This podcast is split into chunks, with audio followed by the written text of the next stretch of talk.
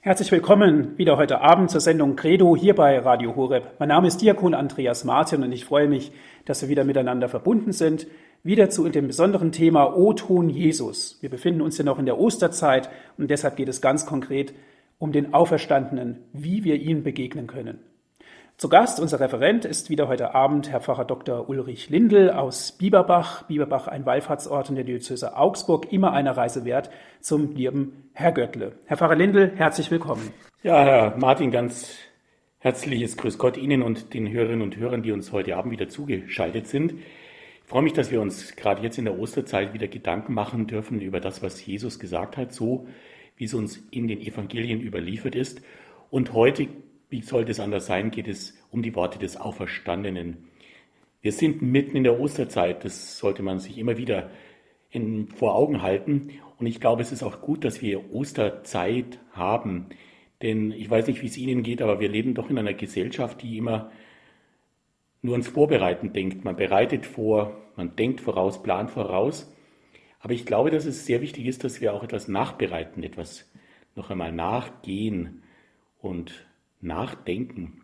Und das Schöne ist, die Osterzeit gibt uns 50 Tage Zeit bis Pfingsten und damit dauert sie länger als die Vorbereitungszeit. Die Fastenzeit hat ja nur 40 Tage, Osterzeit 10 Tage mehr. Und ich glaube, Ostern braucht auch Zeit, damit sich diese unglaubliche Botschaft der Auferstehung Jesu Christi wirklich einwirken kann in unser Leben und dann auch auswirken kann. Und genau das will ja Ostern. Ostern will sich auswirken auf uns, damit wir als lebensfrohe Menschen in dieser Welt leben und darüber hinaus schauen und darüber hinaus denken, dass es ja nicht alles ist, diese sichtbare Welt, in der wir leben, diese sichtbare Welt, die auch vergänglich ist, dass es noch eine unsichtbare Welt gibt, eine Welt des Überlebens bei Gott und das ist die große Einladung der Osterzeit, sich darüber Gedanken zu machen und sich ansprechen zu lassen von Jesus und seinen Worten als dem Auferstandenen. Herr Pfarrer Lindel, an Ostern ist natürlich Jesus auferstanden. Es genügt nicht, dass man das einmal erwähnt am Ostertag, sondern auch immer wieder erwähnt. Jesus ist von den Toten auferstanden. Aber mal ganz nüchtern betrachtet ist das doch in keinster Weise begreifbar. Tod und Auferstehung gehören aber dennoch zu der Ursubstanz unseres Glaubens. Wie kann man denn dieses im Grunde genommen unglaubliche Ereignis noch mehr glaubhaft machen, besonders auch verständlich machen für Menschen, die vielleicht gar nicht daran glauben? Ja, die Auferstehung Jesu ist und bleibt ein unfassbares Geschehen. Das sollte uns auch überhaupt nicht verwundern, das muss ja so sein. Denn eines dürfte wohl klar sein, dass Ostern die Auferstehung den Rahmen sprengt von Raum und Zeit und damit ja auch jede menschliche Vorstellungskraft. Denn wenn eines todsicher ist, dann doch der Tod. Tod ist Tod und Tod bleibt auch Tod. Darin besteht ja für viele auch die einzige Gerechtigkeit hier in dieser Welt, dass alle Menschen sterben müssen. Wenn wir Menschen schon alle sterben müssen, dürfen wir dann irgendwo und irgendwie auch weiterleben. Zugegeben gibt es ja neben der Todsicherheit des Todes auch diesen unbändigen Traum der Menschheit nach einem Leben über den Tod hinaus. Dieser Traum vom ewigen Leben lässt sich träumen oder viel besser wir glauben daran. Ja, aber dürfen wir das wirklich, Herr Pfarrer Lindel? Wir glauben doch hier an etwas, was eigentlich wider aller menschlicher Vernunft ist, wider allen menschlichen Verstandes. Darf so eigentlich geglaubt werden? Woher dürfen wir denn die Gewissheit haben, dass alles so stimmt? Das ist eine ganz große Herausforderung, die uns dargestellt wird. Ja, es gibt tatsächlich Menschen, die das nicht glauben können und auch nicht glauben wollen. Ja, es gibt sogar Menschen, die dagegen aufbegehren. Ich zitiere da immer ganz gerne den französischen Philosophen Jean-Jacques Rousseau, ein großer Aufklärer seiner Zeit. Und der kommentierte Ostern einmal mit den folgenden Worten, die ja wirklich aufhorchen lassen. Rousseau sagt, selbst wenn ich dem Schauspiel einer Totenerweckung zuschauen könnte, so würde ich doch viel eher wahnsinnig als gläubig werden. Wenn man sich dieses Wort einmal näher bedenkt, dann hing da offenbar einer so sehr an seinem aufgeklärten menschlichen Wissen und an seinem Verstand, dass er nicht glauben wollte, was er nicht begreifen konnte. Aber in aller Bescheidenheit dürfen wir uns schon einmal fragen, was wissen wir schon? Was können wir letztendlich wirklich begreifen, wir Menschen ohne Gott? Und Gott, einen Gott, den wir Menschen begreifen könnten, wäre kein Gott. Freilich, und das muss man anerkennen, die Auferstehung fordert heraus. Und ja, das Ereignis selbst ist ja mit keinem Wort beschrieben. Wie sollte man auch das Unbeschreibliche beschreiben? Ebenso fällt ja auch auf, wie unbeholfen, ja geradezu hilflos die Begegnungen mit dem Auferstandenen in den Evangelien berichtet werden. Da ist unglaublich viel Staunen mit im Spiel, ein nicht fassen können dessen, was unfassbar ist. Aber kann es anders sein? Ich denke, für die Begegnung mit einem Auferstandenen, der doch vor kurzem noch bei den Toten war, fehlen ganz einfach die Worte und es fehlt auch jeder Erfahrungshintergrund. Herr Pfarrer Lindel, Sie haben es angedeutet, in einigen Stellen der Bibel ist ja von der Auferweckung der Rede, Auferweckung der Toten. Jesus erweckt Tote zum Leben. Warum wird von diesen Wundern dort berichtet? Wie soll man denn diesem Text begegnen? Und vor allen Dingen, was sollen diese Texte denn bewirken? Gewiss, Herr Martin, haben Sie völlig recht. In der Bibel ist von Totenerweckungen schon die Rede und im Neuen Testament, in den Evangelien, begegnen wir drei Erweckungen von Toten. Bei Lukas etwa die Erweckung des Jünglings hinein oder bei Markus die Erweckung der Tochter des Jairus aber am bekanntesten ist und bleibt doch die Erweckung des toten Lazarus. Da wird ganz klar beschrieben, dass es sich um Menschen handelt, die tot waren, die dann aber auf ein Wort Jesu hin wieder ins Leben zurückkehren. Und es handelt sich bei diesen toten Erweckungen natürlich um Wunder, denn so etwas gibt es normalerweise nicht. Und man hat darüber auch dankbar und ehrfurchtsvoll gestaunt. Aber man begegnete zu guter Letzt dann doch wieder denselben Menschen und die sind am Ende ihrer Tage wieder gestorben. Auch ein Lazarus hatte am Ende seines Lebens den Tod vor sich. Das macht den entscheidenden Unterschied, denn in der Begegnung mit dem Auferstandenen begegnen die Osterzeugen einem anderen, einem ganz neuen Leben, das sich eben nicht mehr einfindet in das bisherige, vergängliche. Da geht es nicht mehr ums bloße Verstehen etwas, das man vielleicht doch verstehen könnte, in der Begegnung mit dem Auferstandenen begegnen die Osterzeugen einer ganz neuen Dimension des Lebens. Da braucht es dann wirklich Glauben. Da braucht es wirklich Glauben, haben Sie gesagt, ja. Aber sicherlich kennen wir auch alle den Ausdruck, dass Glauben eben nicht Wissen bedeutet. Es muss demnach um viel, viel mehr gehen. Wir sprechen vom Glauben. Und ist es denn nicht eigentlich ein Widerspruch, Herr Pfarrer Lindel, den Glauben und Wissen miteinander zu verkoppeln und in Verbindung zu setzen? Ja, manche sagen so locker vom Hocker, Glauben heißt nicht wissen. Aber das scheint am Ende doch etwas zu kurz gedacht. Ich würde Ihnen schon recht geben, Glaube ist am Ende mehr als Wissen. Ein Mensch, der glaubt, rechnet mit Gott, weil er weiß, Gott vermag mehr, als wir Menschen wissen und begreifen können. Und welche Antworten könnten wir uns Menschen am Ende auch ohne Gott wirklich geben? Woher kommt eigentlich alles, was wir sehen in dieser Welt? diesem unglaublich großen und schönen Universum. Und gerade die moderne Astrophysik, vielleicht haben Sie es mitgekriegt in den Nachrichten, die steht ja auch immer wieder staunend vor neuen Entdeckungen. Dieses schwarze Loch, das da ausfindig gemacht worden ist, das ja nicht einmal für Licht durchgängig ist, sondern das Licht aufsaugt, so dass es plötzlich nicht mehr Licht ist. Das sind ja so kleine Einblicke, dass es noch ganz andere Dimensionen gibt, von denen wir Menschen überhaupt gar keine Vorstellung haben. Ich denke, der Naturwissenschaftler tut gut daran, wenn er sich an die Möglichkeiten seiner Erkenntnis orientiert, aber auch klar sieht, dass es Grenzen gibt seines naturwissenschaftlichen Denkens. Das Wissen des Menschen stößt an seine Grenzen. Das heißt aber nicht, dass es über diese Grenzen hinaus nicht noch viel Größeres, unfassbar Großes gibt. Wir glauben daran, dass es einen Gott gibt, der uns viel, viel größer begegnet und begegnen will, als wir ihn jemals denken könnten. Darum ist es ja auch gerade Gott. Also ich denke, der Glaube eröffnet neue Horizonte, neue Dimensionen und damit steht der Glaube nicht im Widerspruch zu unserer sichtbaren Welt, er will sie vielmehr weiten. Wer nicht an Gott glaubt, wird beim Menschenmöglichen stehen bleiben müssen, aber die Auferstehung wird er so freilich nie erfassen können. Denn die Auferstehung sprengt diesen kleinen Rahmen menschlichen Denkens himmelweit auf. Ebenso wenig wird er das Kreuz verstehen. Denn so absurd die Vorstellung eines Auferstandenen in den Augen eines Skeptikers erscheinen mag, so sinnlos blieb am Ende auch das Kreuz. Herr Pfarrer Lindel, Glaube und Wissen gehören natürlich zusammen. Sie haben es gesagt. Aber dennoch darf die Wissenschaft ihrer wissenschaftlichen Dimension ja nicht stehen bleiben, sondern sie muss den Glauben im Grunde genommen mit hinzufügen. Jetzt haben Sie einen ganz wesentlichen Teil noch mit hinzugebracht, das ist das Kreuz. Das alles steht natürlich auch in enger Verbindung mit Ostern und Auferstehung. Glaube, Wissen, die Liebe zum Kreuz.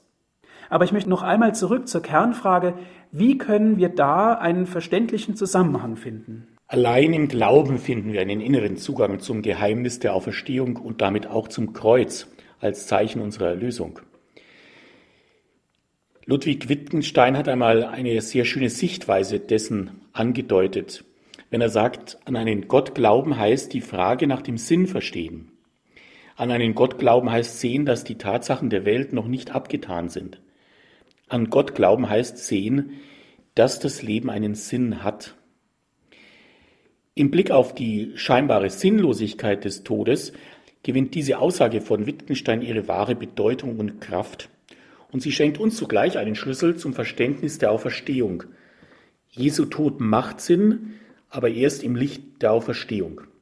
Ja, mit der Auferstehung steht und fällt unser ganzer christlicher Glaube. Der Apostel Paulus hat das klar und deutlich so ausgedrückt, ist aber Christus nicht auferweckt worden, dann ist damit auch unsere Verkündigung nichtig und nichtig ist euer Glaube. Also nur wenn Jesus wirklich aus dem Tod zu neuem Leben auferstanden ist, ist auch etwas wirklich Neues geschehen. Wenn nicht, bleibt alles beim Alten. Ja, und was dann? Ja, man nahm seinen leblosen Körper vom Kreuz und erlaubte, wie Johannes berichtet, seine Bestattung. Das war ein Entgegenkommen, das sich der Initiative von Josef von Arimathea verdankt. Der übrigens wird in allen vier Evangelien erwähnt als ein Ratsherr, also eine Bekanntheit. Zusammen mit Nikodemus legen sie dann diesen Leichnam gesalbt, in Leinenbinden gewickelt in ein neues Grab. Ein großer Rollstein wird den Eingang des Grabes versperren und damit ist der Tod Jesu ein für allemal besiegelt. Nach allem, was geschehen war, ist es nur zu verständlich, dass ein paar Frauen am ersten Tag der Woche, als es noch dunkel war, viel Mut brauchen, um sich zum Grab zu wagen. Frage Sie und ich frage mich, ich frage unsere Hörer, wer von uns war im Morgengrauen schon einmal auf dem Friedhof und warum? Natürlich waren sie ängstlich, völlig im Ungewissen und sie wollten nicht erkannt werden. Und dann ist dann noch die Frage, wer sollte ihnen eigentlich den Stein vom Grab wegnehmen? Am Anfang des Ostermorgens begegnet also zunächst einmal ein leeres Grab. Und damit die Frage, wer hat den Leichnam weggenommen? Vergessen wir nicht, ein Grab wurde nicht nur verschlossen, sondern dann auch versiegelt. Und wer ein Grabsiegel gebrochen hätte, der wäre selbst zum Tode verurteilt worden. Der Evangelist Matthäus greift einen Verdacht auf, den es vielleicht gegeben haben mag, dass die hohen Priester tatsächlich ein Interesse gehabt hätten, den Verdacht aufkommen zu lassen, die Jünger haben den Leichnam aus dem Grab gestohlen. Dazu, so erfahren wir bei Matthäus, wären sie sogar bereit gewesen, den Soldaten einen nicht geringen Geldbetrag zu geben, um dieses Gerücht in die Welt zu setzen. Und der Evangelist Matthäus sagt auch, dass es dieses Gerücht gegeben hat und es hat sich ja bis heute hartnäckig gehalten. Absurd nach heutigem christlichen Verständnis diese These. Aber da fragt man sich doch, warum? Warum hätten denn die Jünger den Leichnam Jesu stehlen sollen? Das verstehe wer will, denn außer Johannes waren ja wirklich alle sicherheitshalber untergetaucht. Sie hatten sich buchstäblich selbst in Sicherheit gebracht, sie wollten ihre eigene Haut retten. Aus Furcht natürlich, selbst mit der Sache Jesu in Verbindung gebracht zu werden. Und Petrus hatte ihn zuletzt verleugnet, Judas zuvor verraten. Einen Toten, der vor aller Augen am Kreuz endgültig gescheitert und offensichtlich auch von Gott verlassen war. Wer sollte ernsthaft Interesse an seiner Leiche haben? Möglichst schnell sollte doch Gras darüber wachsen, Trauer hin oder her, Sie alle waren wohl vor allem eines enttäuscht und sie hofften nicht mit der Sache in Verbindung gebracht zu werden. Aber vor allem gehalten hat sich doch die Vermutung, Jesus sei nur scheintot gewesen, Herr Pfarrer Lindl. Ja, Martin, das frage ich mich auch, denn diese Vermutung hält sich tatsächlich bis in die heutige Zeit. Jesus sei nur scheintot gewesen. Man habe ihn still und heimlich gesund gepflegt. Danach habe er sich dann mit Maria Magdalena vielleicht nach Indien abgesetzt. Dieses Gedankenspiel hat den einen Vorteil, man kann leicht daran glauben, aber nur, wenn man leichtgläubig ist.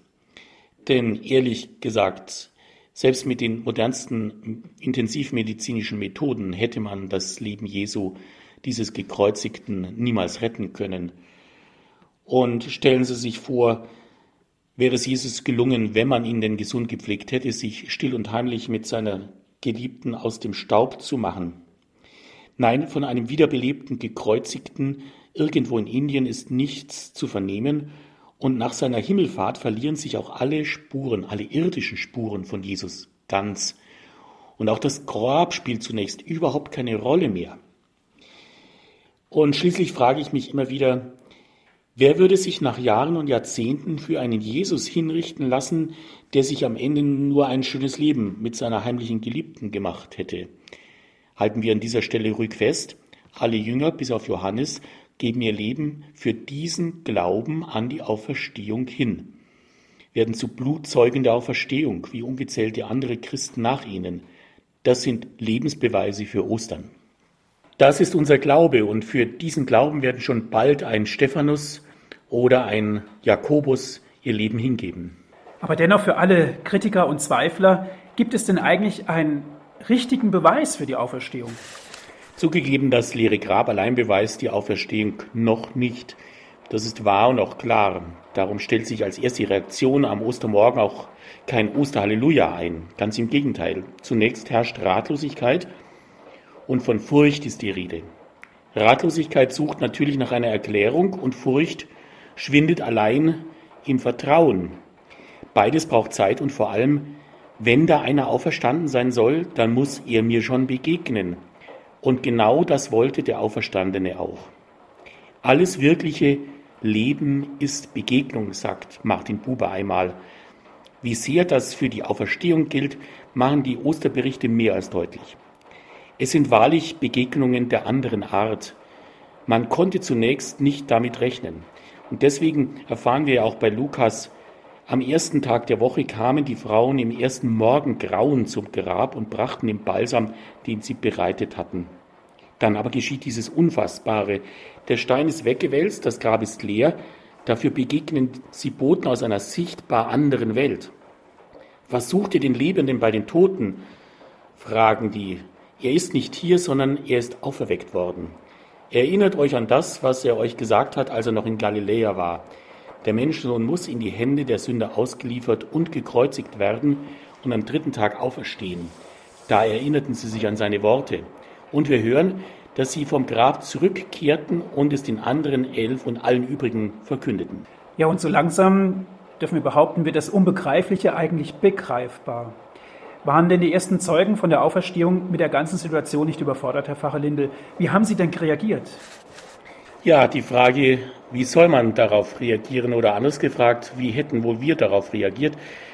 Eines zumindest haben alle, die beim Grab waren, nicht getan. Sie sind nicht stehen geblieben. Sie sind nicht in eine Schockstarre verfallen, sondern sie sind aufgebrochen und losgelaufen in den Ostermorgen mit dieser unglaublichen Nachricht und wie wir hören, Maria von Magdala, Johanna und Maria, die Mutter des Jakobus und die übrigen, die bei ihnen waren, erzählten es den Aposteln. Und auch die Jünger erschienen ja keineswegs als leichtgläubig, ganz im Gegenteil. Auch bei Lukas im nächsten Vers, ihnen kamen diese Worte wie leeres Gerede vor und sie glaubten ihnen nicht. Aber immerhin, Petrus stand auf und lief zum Grab, beugte sich hinein, sah aber nur die Leinentücher. Voll Verwunderung über das, was geschehen war, ging er heim. Von einem Osterglauben ist auch hier noch nicht die Rede. Nein, es muss etwas dazukommen. Er, der Auferstandene, muss kommen. Klarheit kann allein er bringen, der wahr von den Toten auferstanden ist. Es tut gut zu sehen, wie aufrichtig die Evangelisten dieses anfängliche Unverständnis überliefern. Sie hätten auch fortlassen können, dieses Unverständnis, und nur vom Osterjubel berichten können. Aber es ist anfangs eben nicht so gewesen. Man muss sich dieser Botschaft von der Auferstehung erst annähern. Das Unglaubliche lässt sich nicht gleich glauben. Es war vielmehr wie ein Licht, das mehr und mehr eingeleuchtet hat in dieses Geheimnis des Überlebenslichtes von Ostern. Ich denke da oft an das Licht der Osterkerze, das klein und doch so entschlossen den Weg sich bahnt in unsere noch dunklen Kirchen, die Macht der Finsternis durchbricht, durch den Tod ins Leben. Aber wie gesagt, so schnell und so einfach geht das nicht. Er, der Auferstandene, muss selbst kommen, haben Sie gesagt, Herr Pfarrer Lindel. Jesus kam auch. Er ist vielen Jüngern nach seiner Auferstehung begegnet. Wie können wir uns das vorstellen? Ja, in den österlichen Begegnungen kommt Jesus den ersten Osterzeugen immer wieder entgegen und er bringt viel Verständnis für sie mit. Er überrumpelt sie nicht, sondern er lässt Zeit und hilft ihnen, das Unbegreifliche langsam, aber sicher zu verstehen. Jesus begegnet den Seinen zuerst in Jerusalem, am Grab der Maria. Sie erkennt ihn zunächst ja nicht und meint, es sei der Gärtner. Dann erscheint er durch furchtsam verschlossene Türen im Kreis seiner Jünger. Die Begegnungen mit dem Auferstandenen sind Begegnungen auf den zweiten Blick. Jesus wird nicht gleich erkannt. Man hat mit ihm nicht mehr gerechnet. Erst als er Maria bei ihrem Namen ruft, erkennt sie ihren Rabuni, ihren Herrn. Und immer wieder entbietet der Auferstandene seinen Gruß, Friede sei mit euch. Das nenne ich eine vertrauensbildende Maßnahme. Am dritten Tag begegnet der Auferstandene, wir wissen das, auch zwei Jüngern unterwegs nach Emmaus. Ihre hoffnungslose Enttäuschung hält sich erst auf, als er noch unerkannt ihnen die Schrift erklärt. Er gibt gewissermaßen Nachhilfeunterricht und hilft ihnen so zu verstehen, was sie so noch nicht verstanden haben. Und ihr Herz beginnt dann zu brennen. Ihre Augen tun sich auf, als er ihnen das Brot bricht. Da erkannten sie ihn. Und auch hier folgt der Begegnung mit dem Auferstandenen der Aufbruch zu neuer Begegnung. Denn am Ende bleiben sie ja nicht am Tisch sitzen, diese beiden Jünger von Emmaus. Wir erfahren bei Lukas, noch in derselben Stunde brachen sie auf und kehrten nach Jerusalem zurück. Dort fanden sie die Elf und ihre Gefährten versammelt, die ihnen sagten, Wahrhaftig, der Herr ist auferweckt worden und dem Simon erschienen. Da erzählten auch sie, die beiden Jünger von Emmaus, was auf dem Weg geschehen war und wie sie ihn beim Brotbrechen erkannt hatten. Von Begegnungen wird erzählt und immer wieder kommen neue Begegnungen hinzu. Im Lukas-Evangelium erfahren wir, während sie noch darüber redeten, stand dann er selbst in ihrer Mitte und sagte zu ihnen, Friede sei mit euch. Erschrocken und von Furcht ergriffen, meinten sie einen Geist zu sehen. Da sagte er ihnen, was seid ihr bestürzt und warum steigen Zweifel in euren Herzen auf? Seht meine Hände und meine Füße an, ich bin es selbst, fasst mich doch an und seht.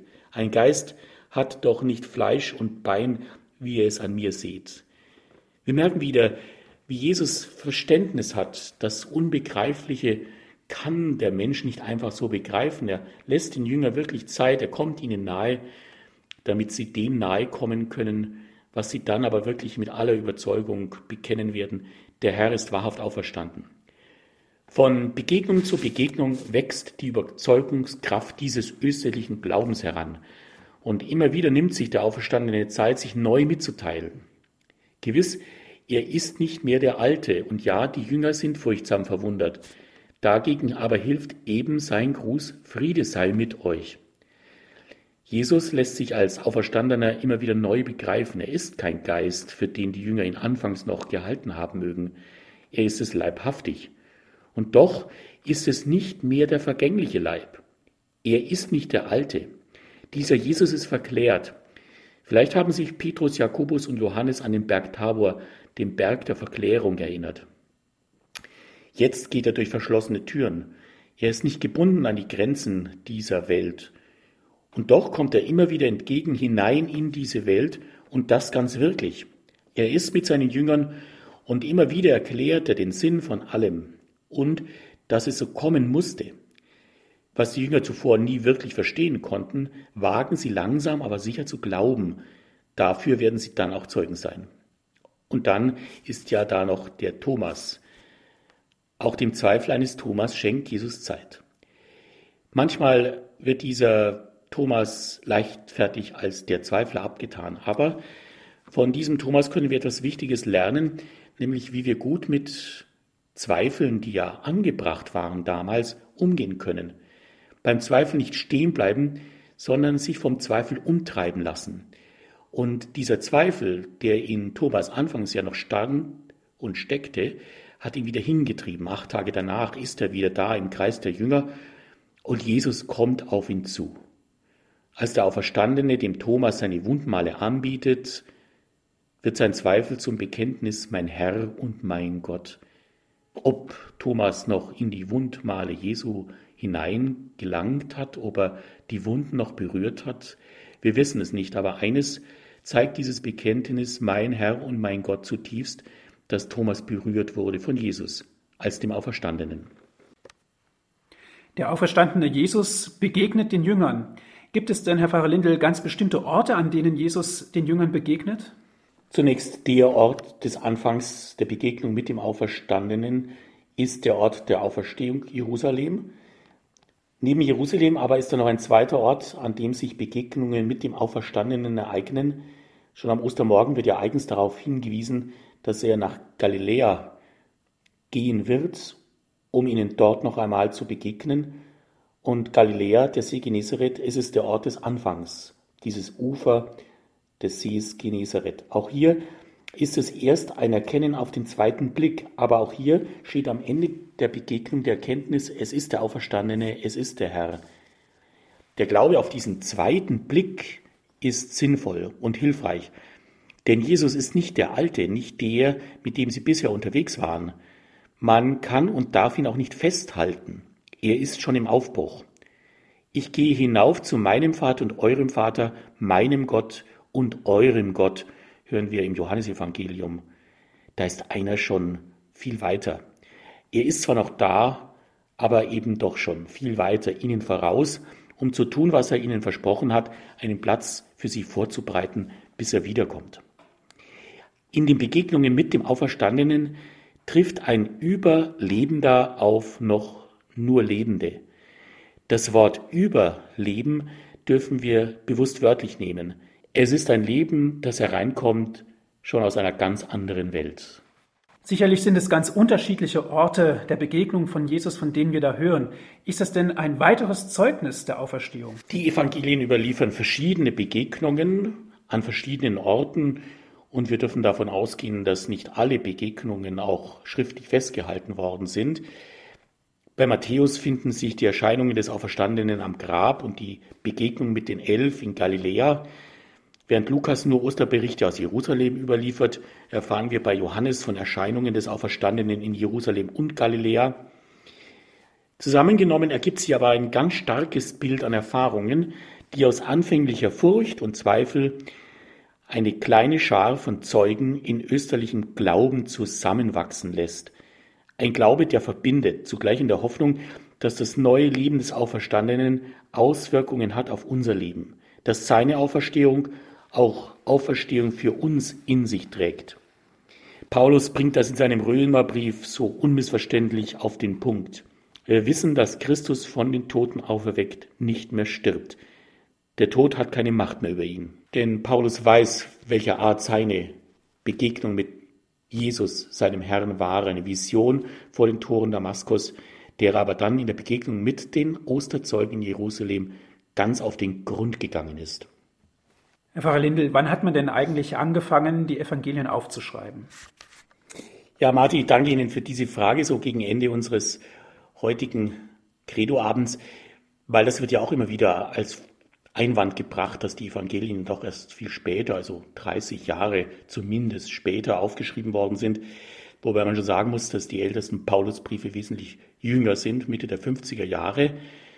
Aber es ist doch ein zeitlicher Abstand. Auf der anderen Seite frage ich Sie, wir wissen doch alle noch ganz genau, was vor 20 Jahren gewesen ist.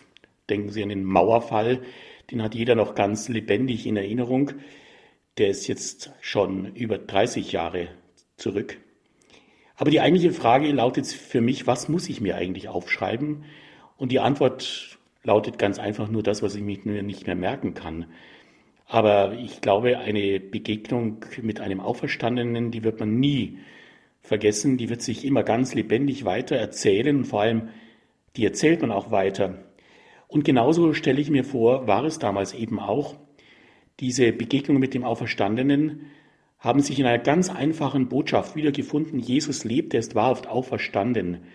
Übrigens grüßen sich die orthodoxen Christen in aller Öffentlichkeit so, auch heute noch. Der Herr ist auferstanden, wird dazu gerufen und die Antwort lautet, er ist wahrhaft auferstanden. Und ich glaube, dieser Grußwechsel stellt ein ganz gutes Bild dar, was so die erste Urkunde des Auferstehungsglaubens gewesen sein mag. Ein ganz kurzes, aber ganz überzeugendes Bekenntnis, der Herr ist auferstanden, Jesus lebt. Es war wie ein Funke, der da gezündet hat und der übergesprungen ist, aus dem sich ein Lauffeuer, ein österliches Lauffeuer entwickelt hat. Und vergessen wir nicht, die 50 Tage Osterzeit, die laufen ja nicht einfach aus, sondern sie münden ein in das Festgeheimnis von Pfingsten, Pentekoste, Pfingsten. Am 50. Tag geschieht ja noch etwas. Es kommt plötzlich dieses Brausen wie von einem Sturm daher und dieses Feuer, das sich nochmal wie in Zungen herablässt und sie merken plötzlich, aus Pfingsten wird dann noch ein richtiger Flächenbrand werden, der aber von Ostern hier kommt. Das Osterlicht breitet sich aus und es entfacht sich an Pfingsten auf die ganze Welt hinaus. Geht in alle Welt, hat der Auferstandene ja zum Abschied seinen Jüngern gesagt, als einen Auftrag, Geht hinaus in alle Welt, geht und macht alle Völker zu Jüngern und tauft sie auf den Namen des Vaters und des Sohnes und des Heiligen Geistes und lehrt sie alles zu halten, was ich euch aufgetragen habe. Seht, ich bin bei euch alle Tage bis ans Ende der Welt. Ja, vielleicht ist das auch der wichtigste Lebensbeweis für Ostern, dass Jesus da Wort gehalten hat. Er hat sich nicht einfach fortgemacht, Gewiss, er ist heimgekehrt zum Vater, von dort wieder wiederkommen am Ende der Zeiten, aber zugleich wissen wir ihn auch in unserer Mitte. Wo zwei oder drei in seinem Namen versammelt sind, da ist der Herr mitten unter ihnen. Und das haben die Menschen in den vergangenen christlichen zwei Jahren immer wieder gespürt. Vergessen wir nicht, wir blicken zurück auf eine 2000-jährige Wirkungsgeschichte von Ostern. Und ich glaube allein, was sich in diesen 2000 Jahren getan hat, gerade aus der Kraft von Menschen, die an Ostern glauben und dieser Auferstehungsbotschaft des Lebens gedient haben, allein diese 2000 Jahre sprechen eine ganz deutliche Sprache für Ostern. Ist Jesus den Menschen durch die Zeit immer wieder begegnet? Ja, Sie haben es gesagt, Herr Pfarrer Lindel. Aber konkret, wie können wir denn heute Jesus begegnen und vor allen Dingen, wie kann er uns denn begegnen? Ja, ich denke, dass wir das auf dieses schöne, einfache göttliche Wort Liebe bringen müssen und dürfen. Denn im ersten Johannesbrief lesen wir, Gott ist die Liebe. Und wenn wir diese Liebe näher auf uns wirken lassen, wissen wir auch, dass diese Liebe der Anlass war von allem, von unserer Lösung am Kreuz. Jesus sagt ja, es gibt keine größere Liebe, als wenn einer sein Leben hingibt für seine Freunde. Und das hat er ja auch getan. Aber diese Liebe ist zugleich auch eine Liebe Gottes, und diese Liebe Gottes schenkt immer wieder neu Leben. Und aus dieser Liebe, die Gott schenkt, hat er auch seinen Sohn auferweckt. Es ist ein Lebensbeweis der Liebe Gottes, diese Auferweckung Jesu seines Sohnes.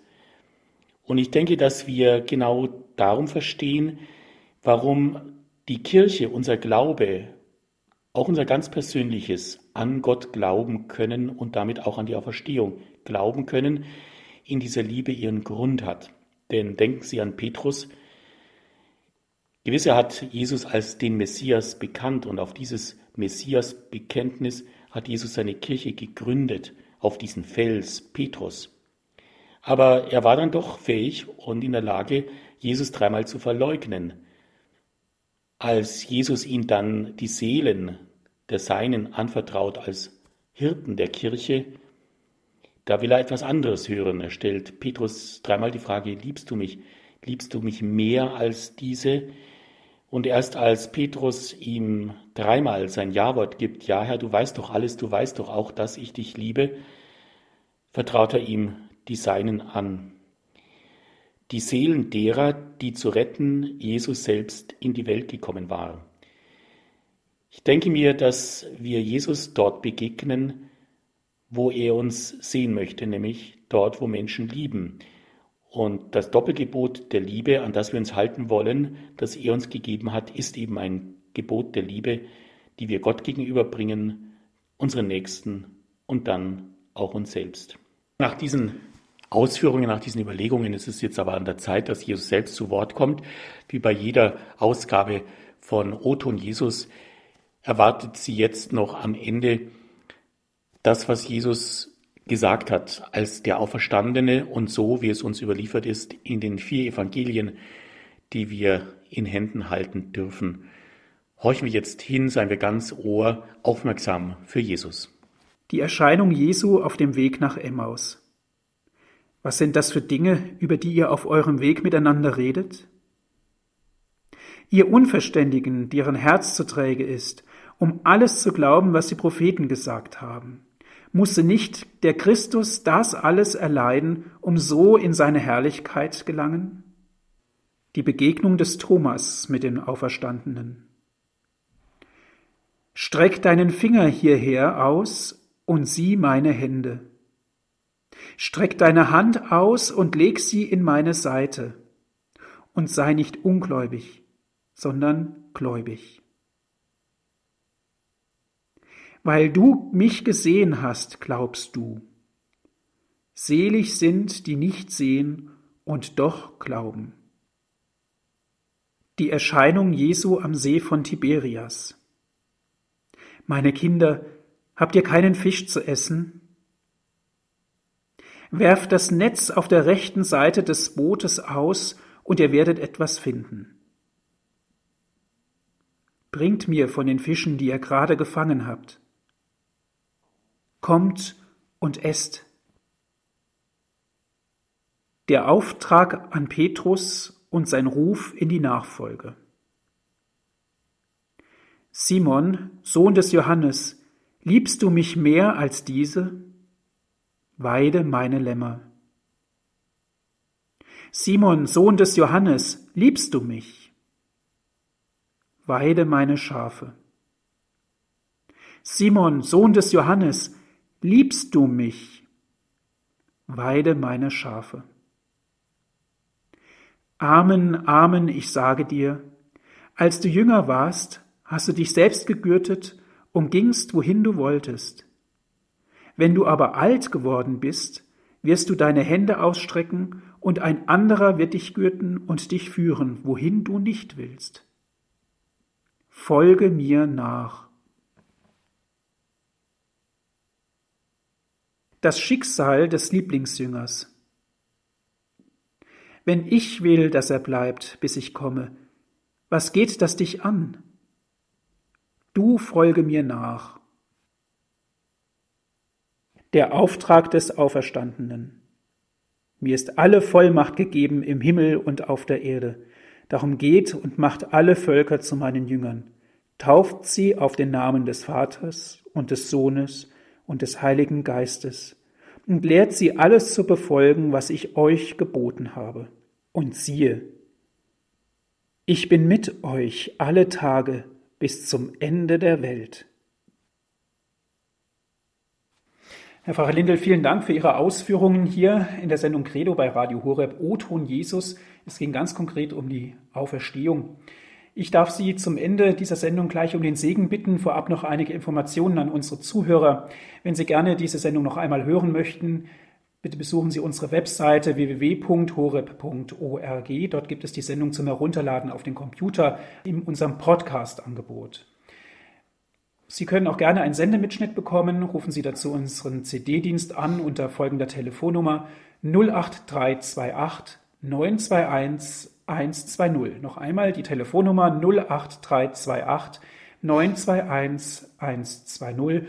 Und wenn Sie von außerhalb Deutschlands anrufen, bitte 0049 vorab wählen, dann weiter mit der 8328 921 120. 0. www.kirche-bieberbach.de, die Internetseite der Pfarreiengemeinschaft St. Jakobus in Bieberbach. Dort finden Sie auch das Skript zur Sendung, ebenfalls zum Herunterladen oder auch zum Bestellen im Pfarramt unter folgender Telefonnummer 08271 2936. Noch einmal die Telefonnummer 08271 2936. Alles verfasst in einem wunderschönen Heft. Lesenswert heißt dies. Herr Pfarrer Lindel, darf ich Sie jetzt nun um den Segen bitten? Ja, Martin, auch Ihnen vielen Dank für die Einladung, heute zu Radio Horeb zu kommen in dieser Osterzeit sich austauschen zu dürfen über dieses wunderbare, lebensfrohe Thema Auferstehung. Das ist ja zugleich auch der Pulsschlag unserer Hoffnung. Ich möchte am Schluss ein Lied mit Ihnen nochmal bedenken, das einfach zu Ostern gehört, weil es Ostern wunderbar ins Wort und dann auch in die Melodie bringt. Aber allein schon die Worte klingen unglaublich schön und lebensbejahend, österlich eben. Jesus lebt, mit ihm auch ich, Tod, wo sind nun deine Schrecken? Jesus lebt und wird auch mich von den Toten auferwecken. Er verklärt mich in sein Licht, dies ist meine Zuversicht. Jesus lebt, ihm ist das Reich über alle Welt gegeben, mit ihm werd auch ich zugleich ewig herrschen, ewig leben. Gott erfüllt, was er verspricht, dies ist meine Zuversicht. Und in dieser Gewissheit, in dieser Zuversicht wollen wir bitten um Segen. Der Herr sei mit euch. Und mit deinem Geiste. Er segne und bewahre euch in dieser österlichen Freude. Dieser österliche Glaube präge sich euch tief ein und trage euch bis zur Auferstehung der mächtige und gute Gott, der Vater, der Sohn und der Heilige Geist. Amen. Gelobt sei Jesus Christus. In Ewigkeit. Amen. Dankeschön fürs Zuhören. Es verabschiedet sich Ihr Diakon Andreas Martin.